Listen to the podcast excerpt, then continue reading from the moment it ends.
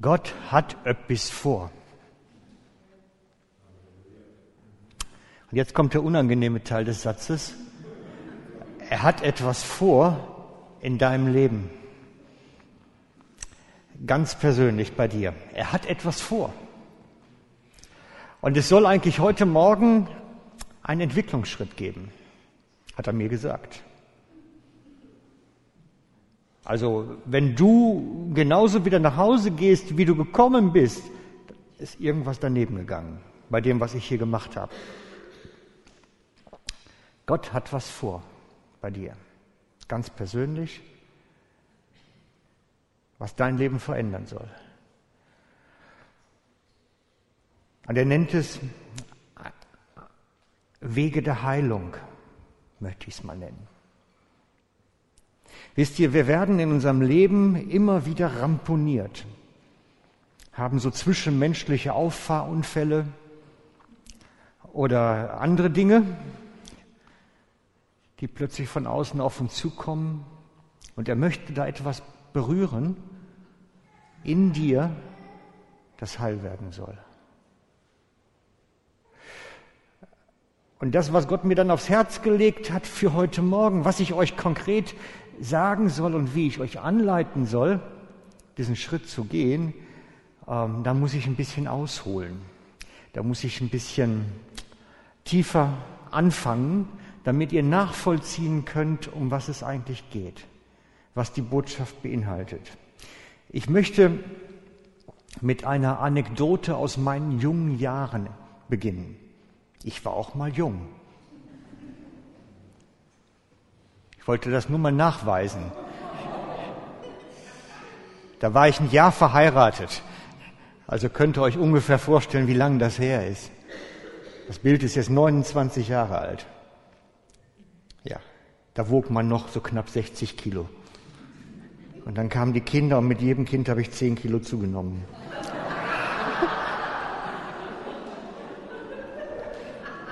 Und leider nicht wieder abgenommen, als sie dann da waren.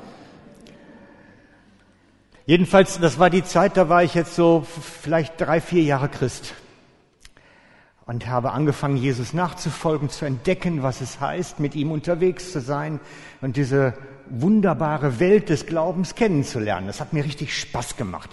Und wir hatten eine super Jugendgruppe damals, 150 Jugendliche, und wir haben wirklich die Welt kurz und klein gebetet. Wenn einer kaputtes Auto hat, dann kam keiner mit dem Schweißgerät oder mit dem Schraubenzieher. Da wurden die Hände aufgelegt. Hey, wir waren gut drauf. Es waren gute Zeiten. Und meine Heimatgemeinde, da wo ich so sonntags immer hinging, das war eine lutherische Landeskirche. Und der Pastor, das war so mein Held. Das war nämlich ein letzter von der bekennenden Kirche. Das war die Kirche des Widerstands zur Hitlerzeit. Und er war einer der letzten übrig gebliebenen von dieser Bewegung. So die mit Bonhoeffer und die großen Namen und Werner Schneider und wie sie alle hießen, ähm, wirklich da was bewegt haben, versucht zumindest was zu bewegen. Und er gehörte dazu. Und jedenfalls bin ich dann zu ihm auch immer hin, wöchentlich zur Bibelstunde. Ich glaube, mittwochs abends gab es Bibelstunde. Und äh, das war natürlich so ein Kreis ähm, ihr habt das Foto von mir gesehen, so sah ich aus. Und, und der Rest der Gruppe war über 65 bis 70, eher, eher noch drüber. Und dazwischen war nichts. Und dann habe ich mich als junger Hupfer dazwischen gesetzt und habe meine Fragen gestellt, die man so stellt als junger Christ. Warum ist das so und warum haben die das so gemacht und muss man das in der Bibel denn so verstehen? Und die hatten ja alle Ahnung. Und das war, ich glaube, ich habe die manchmal ganz schön verwirrt mit meinen Fragen. Aber ist okay. Vielleicht war man ja auch nur ein bisschen rebellisch, dieser rebellische junge Geist, und wollte auch manchmal ein bisschen aufmischen.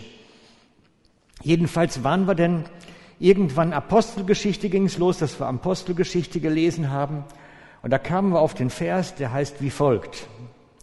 Von diesen Worten waren die Zuhörer bis ins Innerste getroffen. Liebe Brüder, was sollen wir jetzt tun? fragten sie Petrus und die anderen Apostel. Da habe ich, hier, hier, ich, ich, ich will da was wissen, ich habe da eine Frage. Habe ich da gesessen Dann durfte ich meine Frage stellen, natürlich bei den ehrwürdigen Herren. Lieber Pastor, wie oft ist das denn in Ihrem Dienst vorgekommen, dass die Leute gefragt haben, was muss ich tun? Und dann brach der förmlich in sich zusammen. Noch nie. Das, das war seine Reaktion. Völlig zerbröselt stand er da vor mir oder saß vor mir und sagte dann, noch nie. Und das hat mich zutiefst getroffen damals. Da ist jemand weit über 30 Jahre, wahrscheinlich noch viel mehr Prediger, und noch nie hat jemand mal gefragt, sag mal, ist angesprochen gewesen von der Botschaft, irgendwie berührt gewesen und hat eine Reaktion gezeigt. Was muss ich tun? Heißt ja, wie kann ich jetzt darauf reagieren, was ich gehört habe? Und er sagt, noch nie. Und das war mein Held. Der war Pastor von der bekennenden Kirche des Widerstands und muss dann sagen, noch nie hat jemand gefragt. Ich bin ziemlich aufgelöst den Abend dann nach Hause gegangen und habe dann gemerkt, dass Gott mich anspricht dadurch, dass er mir was sagen will. Und das, was er mir dann nachts gesagt hat, war dann, ich möchte, dass es bei dir anders wird. Ich möchte, dass es bei dir anders wird. Und es war einer von diesen Mosaiksteinen auf dem Weg zu meiner Berufung, wo ich merkte, wo Gott mich so hinschiebt allmählich. Und dann habe ich einige Jahre später angefangen zu predigen. Durch ein paar Umstände bin ich so da reingerutscht irgendwie und bin dann umhergezogen, so in den ganzen Gemeinden umher. Wenn, die, wenn irgendwo einer fehlte, der Frank kann man ja fragen. Da habe ich festgestellt, zu 99 Prozent wird einem dann höchstens auf die Schulter geklopft. Die meisten gehen aber einfach nach Hause und sagen, ja, war nicht schlecht. Das ist jetzt nicht die Reaktion, die ich mir vorstelle irgendwie. Das, was ich da gelesen habe, die haben gefragt, was sollen wir tun? Die waren berührt und die sagen nicht, das war schon nicht schlecht. Genau. Und dann habe ich irgendwann vor einigen Jahren etwas entdeckt. Ich habe es am Donnerstag schon erzählt bei der Bible Study. Ähm, ich habe mal die Missionsreisen von Paulus mir komprimiert angeschaut. Ich mache es heute Morgen nochmal, das ist von Donnerstagabend. Paulus kommt nach Antiochia oder startet seine Reise in Antiochia in Samaria. Das ist der Beginn seiner Reise eigentlich. Und die erste Gemeinde oder der, der erste Ort, wo er wirklich was bewegen kann, ist dann Antiochia in Pisidien. Dort gibt's Bekehrungen, eine ganze Zahl. Und eine Verfolgung auf ihn. Die Juden wurden hässig, sie müssen die Region verlassen, sie müssen aus der Stadt raus. Er kann eine Gemeinde sogar gründen. Das ist die eine Seite. Auf der anderen Seite Verfolgung. Sie kommen nach Ikonion. Menschen bekehren sich Menschen, es entsteht eine Gemeinde und dann kommt die Verfolgung. Dann kommen sie nach Lystra. Sie können eine Gemeinde gründen und dann werden sie gesteinigt.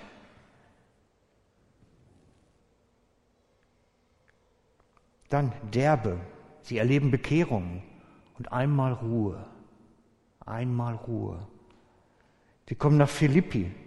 Die Menschen bekehren sich und sie erhalten Rutenschläge. Und das war Stockhiebe, das war hart, hartes Zeug. Es tut weh. Machen wir weiter, wir müssen jetzt rutschen ein bisschen. Thessaloniki, Bekehrung und der Mob geht los. Sie gehen auf ihn los, auf ihn und seine Begleiter. Beröa, Bekehrung und Nachstellung. Was das beinhaltet, Nachstellung, weiß ich nicht genau. Sie kommen nach Athen. Es gibt keine Bekehrung, keine Verfolgung, alles ist egal. Jeder darf machen, was er will, jeder darf glauben, was er will, hat keine Konsequenzen. Keine Bekehrung, keine Verfolgung. Sie kommen nach Korinth. Bekehrung und Aufruhr. Die eine Seite, sie gründen eine Gemeinde, auf der anderen Seite, es gibt einen Riesenaufruhr in der Stadt. Sie kommen nach Ephesus. Bekehrung und Aufruhr. Machen wir weiter, wir haben gleich alles. Und dann kommen sie zurück nach Jerusalem, mehrfacher Mordversuch auf Paulus. Und am Ende kommt er nach Rom und wird enthauptet. Das heißt, der, der Mann hat eine Botschaft, die ist so heavy irgendwie, dass es Reaktionen auslöst. Und zwar in die eine Seite genauso wie in die andere Seite. Die einen freuen sich wie verrückt und die anderen sind so sauer, dass, dass, dass sie alle Hemmungen verlieren und ihn nur noch töten wollen. Habe ich mir gedacht, boah, das ist auch eine Reaktion. Ne? Also wenn ich jedes Mal Angst haben muss, äh, dann nachher irgendwie, naja, wir leben ja in guten Zeiten, nachher Tomaten und Eier an den Kopf zu kriegen, dann, dann ist das nicht so lustig zu predigen. Aber da gibt's wenigstens mal Reaktionen. Da sagen sie nicht, alle hast schön gepredigt. Das gab's da nicht, sondern er hatte wirklich Reaktion. Bekehrung, da geht wirklich die Post ab, aber auch Riesenprobleme. Und dann habe ich mich einfach dann danach hingesetzt und habe mich beschäftigt damit, ja, was hat denn der eigentlich so verrückt gepredigt, dass das solche Reaktionen auslöst?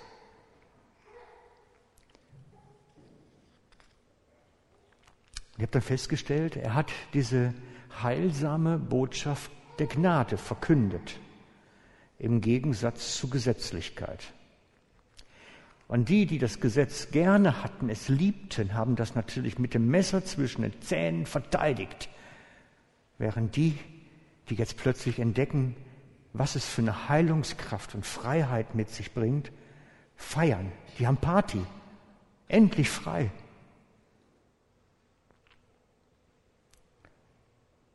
Und dann habe ich mich selbst auf die Suche gemacht.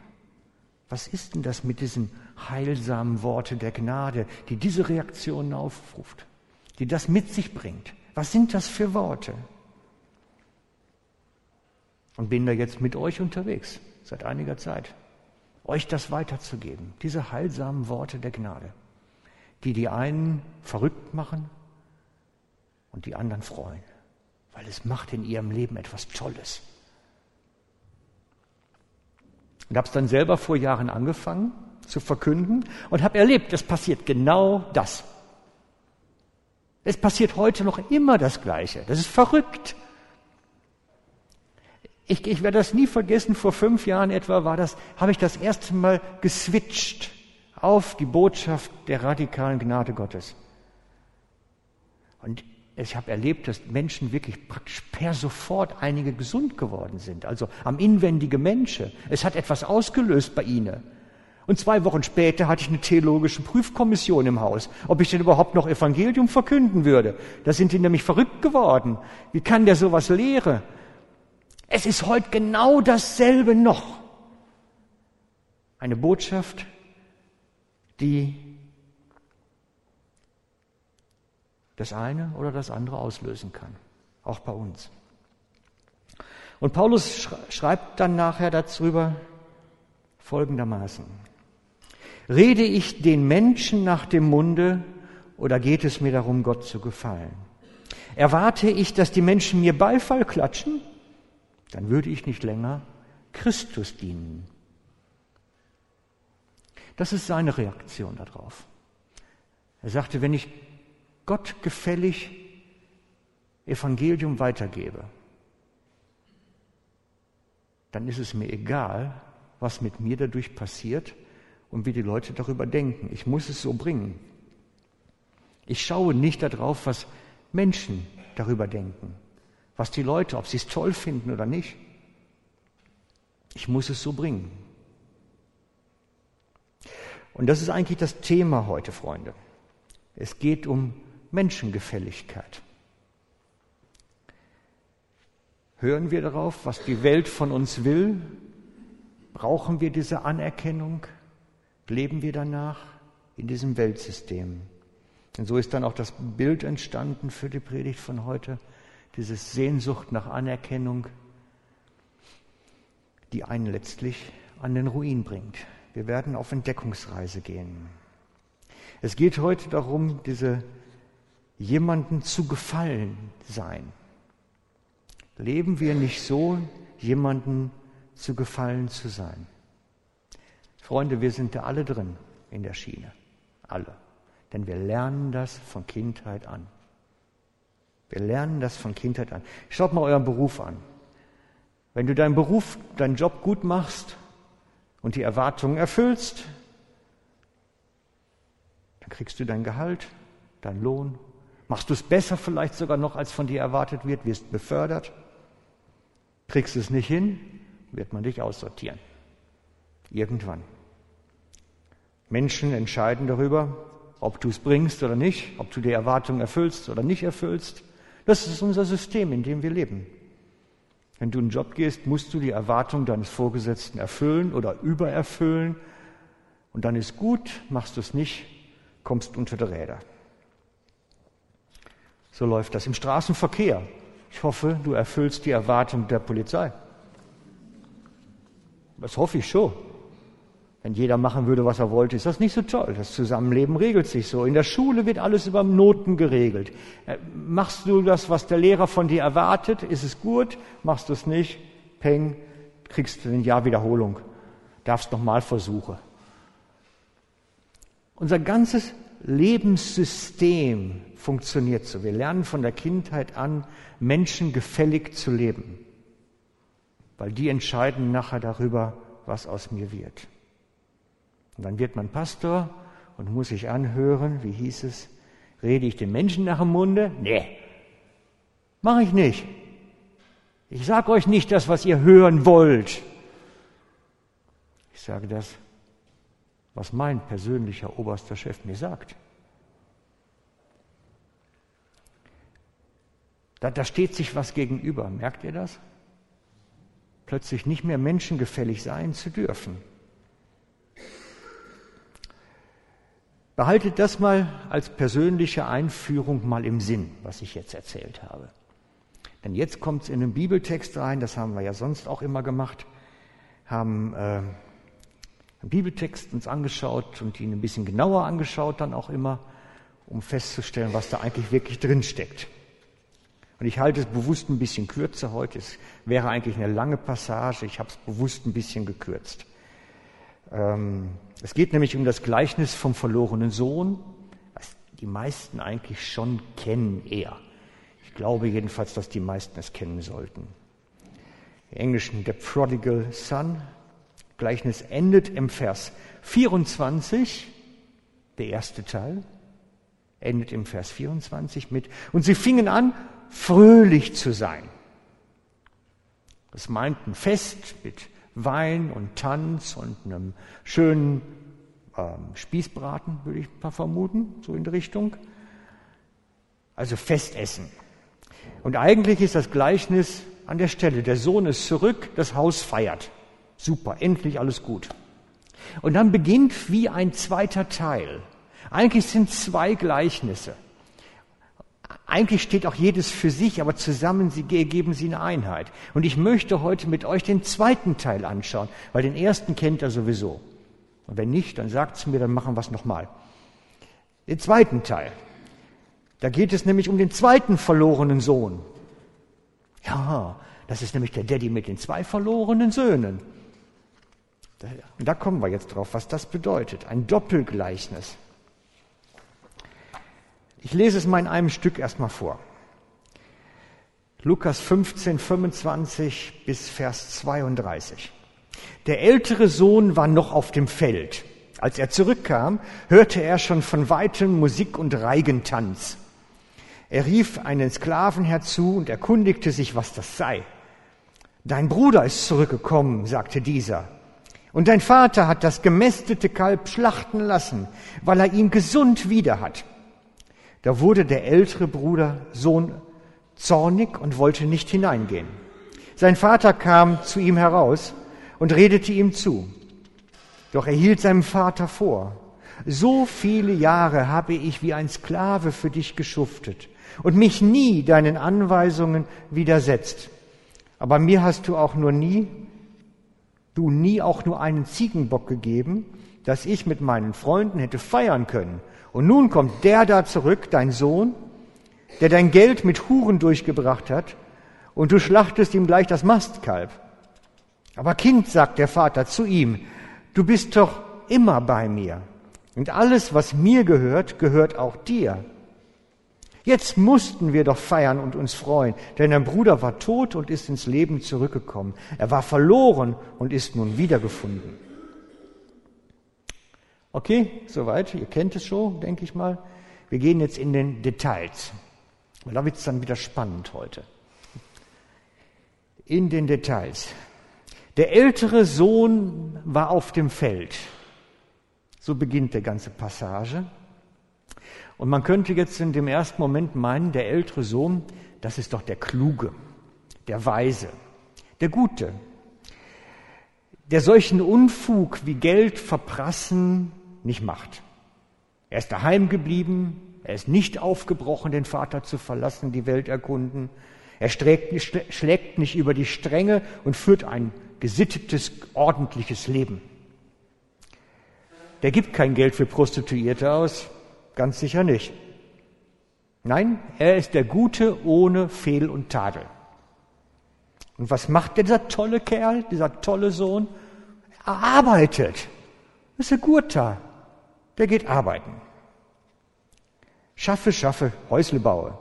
Von nichts kommt schließlich nichts. Und er wird einmal der Haupterbe sein. Man will ja schließlich nicht das Erbe verkleinern, sondern möglichst vergrößern. Das ist doch wohl logisch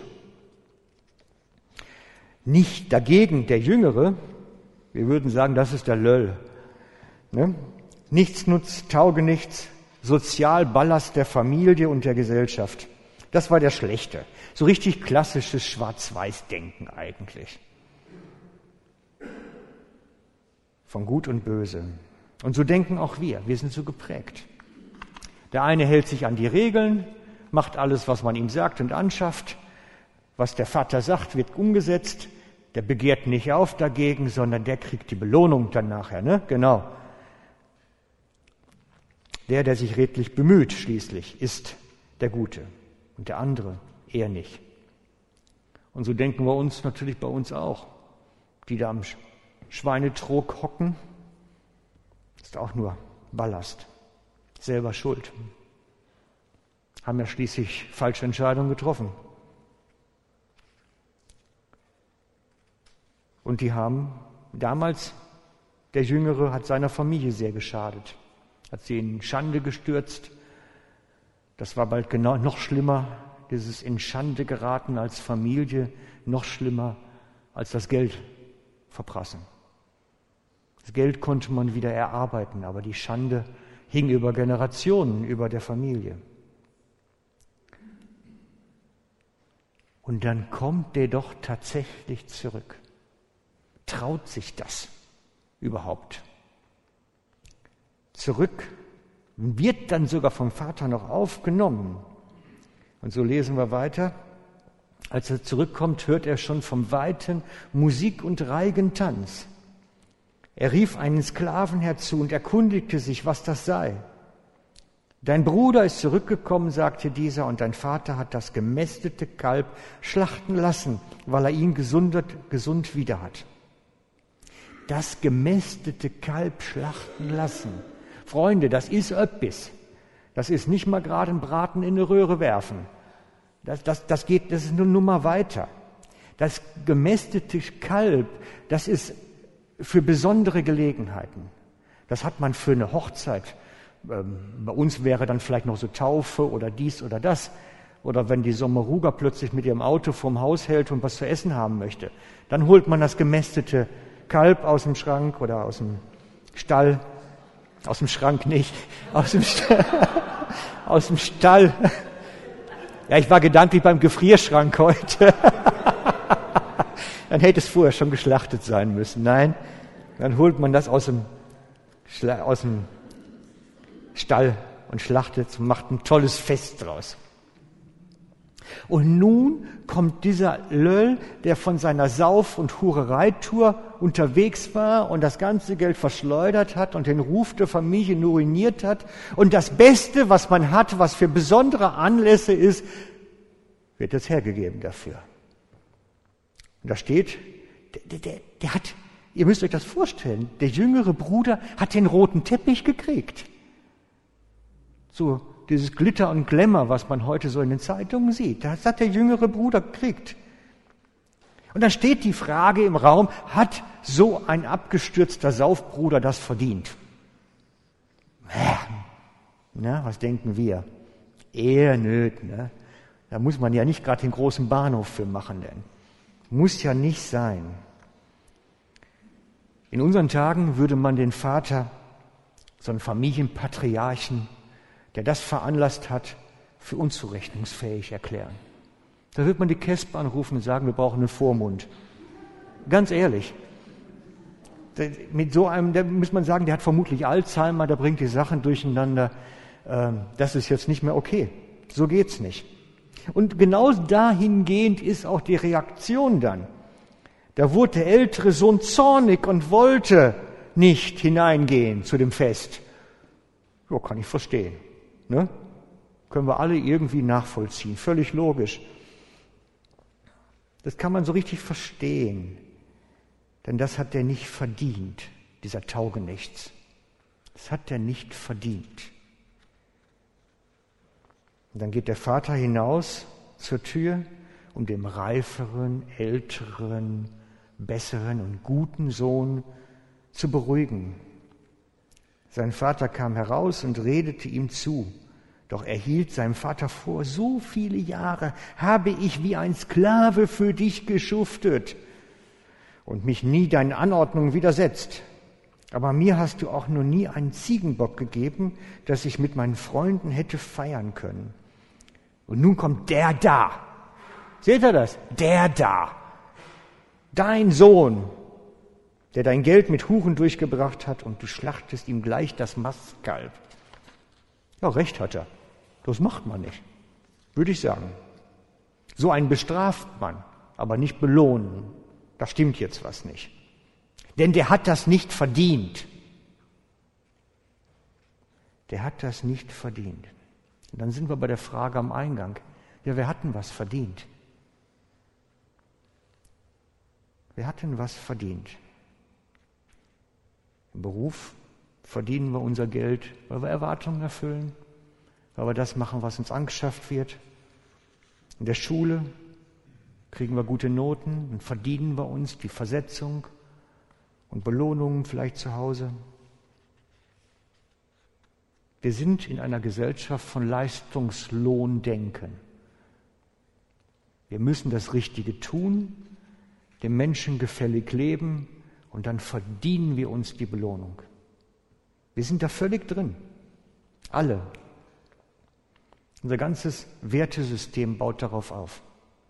Du musst der Schnellste sein, der am besten gekleidete, mit den besten Umgangsformen, damit du den besten Umsatz machen kannst und die guten Kunden kriegst und, und, und.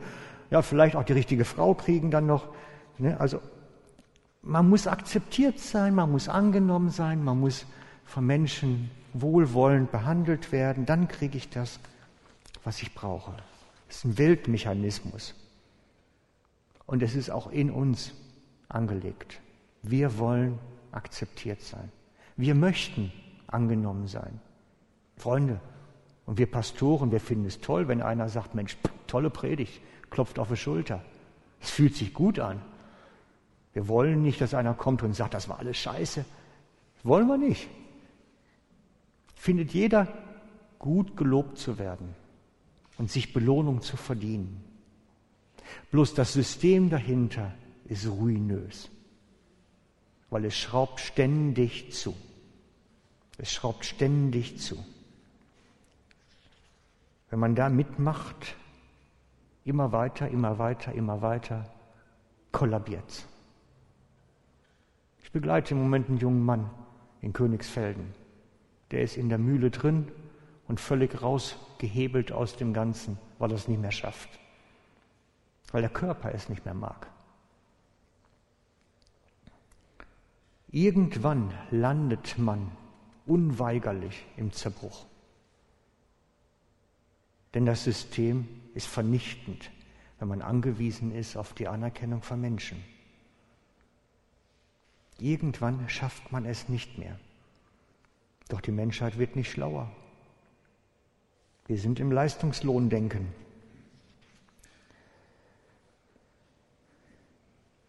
Für mich ist die Botschaft für euch heute Morgen, dass sich jeder selber die Frage stellen muss, will ich auf dem Acker des älteren Bruders arbeiten für die Anerkennung des Vaters? Oder stehe ich da mit leeren Händen und in dem Gleichnis gesprochen und habe die Party? Ich kann nichts bringen, aber ich krieg's geschenkt. Und das geht tiefer als nur ein geistlicher Akt, das ist ein Lebensstil. Es geht tiefer. Denn das ist eine Geschichte heute ist eine Gegenüberstellung von Leben aus Gnade oder Leben aus Werken. Woraus lebe ich? Aus Werken oder aus Gnade? Du kannst auf dem Acker des älteren Sohnes für Anerkennung und Belohnung schuften, bis du umfällst, oder im Palast des Vaters von dem leben, was er für dich hat. Es steckt so viel mehr drin. In unserem Gleichnis versucht der Vater, den älteren Sohn von dem Acker runterzuholen. Schaut mal, was er sagt. Aber Kind, sagte der Vater zu ihm, du bist doch immer bei mir. Und alles, was mir gehört, gehört auch dir. Hast du schon mal entdeckt, was da drin steckt? in dem, was Gott da für dich hat. Das, was Gott gehört, gehört dir. Das ist Reichtum. Und es lohnt sich, diesen Vers, sich den ins Herz zu nageln oder zu tätowieren. Kannst du das sagen? Alles, was Gottes ist, ist auch mein. Alles, was Gott besitzt, ist mein. Aus dem Leben, was er für mich hat. Das ist ja das Angebot, was Jesus uns macht. Es ist mehr als Sündenvergebung und ewiges Heil. Es steckt viel, viel mehr drin. Nur diese Entdeckungsreise, was das beinhaltet, kann ich euch nicht abnehmen. Es ist ein Entdecken, ein selber Entdecken, was Gott da für mich parat hat. Es ist ein, ich gehe einen Weg, eine geistliche Pilgerschaft, eine Entdeckungsreise, zu entdecken, was Gott an Reichtum für mich bereit hat.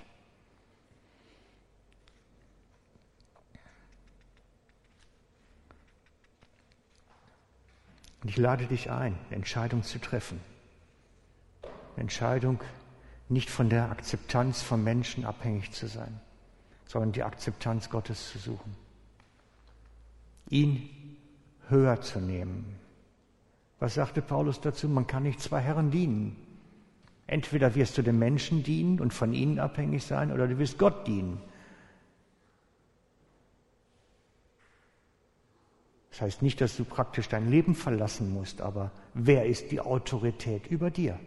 Wer bestimmt über dir?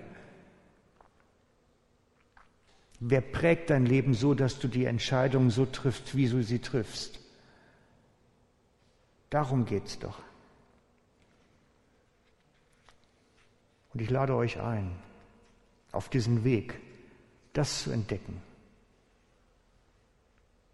Denn das, dieser Satz, der ist auch für dich. Der Reichtum Gottes ist auch für dich. Nur wie oft sind wir eher auf dem Acker am Wüten und Machen und Tun, weil es unserem Naturell entspricht? Und dabei könnten wir es eigentlich ganz anders haben. Es wäre so viel einfacher. Und das, was dann passiert bei dieser Entdeckungsreise, das ist gewaltig. Denn es geht um Heilung von Leben, um innere Heilung, um Heilung von Persönlichkeit, um Heilung von Biografie, um Heilung von Beziehungen und alles, was, da, was damit zusammenhängt. Es geht um Heilung von Leben. Und es geht nicht um heute Morgen, es geht um heute Mittag, um eins, wenn du nach Hause kommst. Und heute Abend, um Nüni. Und morgen früh um sieben, wenn du dich auf den Weg machst, vielleicht ins Büro oder in eine Werkstatt oder wohin auch immer. Da wird sich zeigen, woraus wir leben. Aus dem Acker unterwegs sein, Anerkennung von Menschen oder aus dem, was Gott für mich parat hat. Und ich lade euch ein, dass wir jetzt eine Zeit nehmen vom Lobpreis, eine Zeit nehmen, wo wir vor Gott sind, eine Zeit ganz bewusst erleben, wo Gott auch in unser Leben hineinsprechen kann und uns sagen kann, hey, da bist du an der Stelle deines Lebens, da bist du auf dem Acker, da bist du am Krampfen und das wäre überhaupt nicht dran. Wisst ihr, Gott hat uns den Heiligen Geist gegeben als ein Berater. Und ab und zu sollten wir ihn doch zu Wort kommen lassen mal. Zu Wort kommen lassen, dass er in unser Leben hineinredet. Und ich möchte mit uns beten. Jesus, und ich danke dir. Ich danke dir so sehr, dass du durch deinen Tod diesen Reichtum für uns erworben hast. Ich danke dir dafür, dass du diesen Schatzkammer Gottes für uns aufgeschlossen hast dass wir selber entdecken und sehen dürfen, was da an himmlischen Reichtümern für uns ist, die Auswirkung auf unser Leben hier auf Erden haben. Ich danke dir für dein Wirken, Herr. Danke dir dafür, dass wir mit dir unterwegs sein dürfen und dass du der lebendige Gott bist, der zu uns redet, in unser Leben hineinredet. Und wir wollen dir Raum geben für dein Reden. Wollen dir ganz bewusst Raum geben dafür, dass du zu uns sprichst. Komm du, Jesus, rede du zu unserem Herzen, zu unserer aufgewühlten Seele, rede du zu uns, dass deine Heilungsströme fließen können. Jesus. Amen.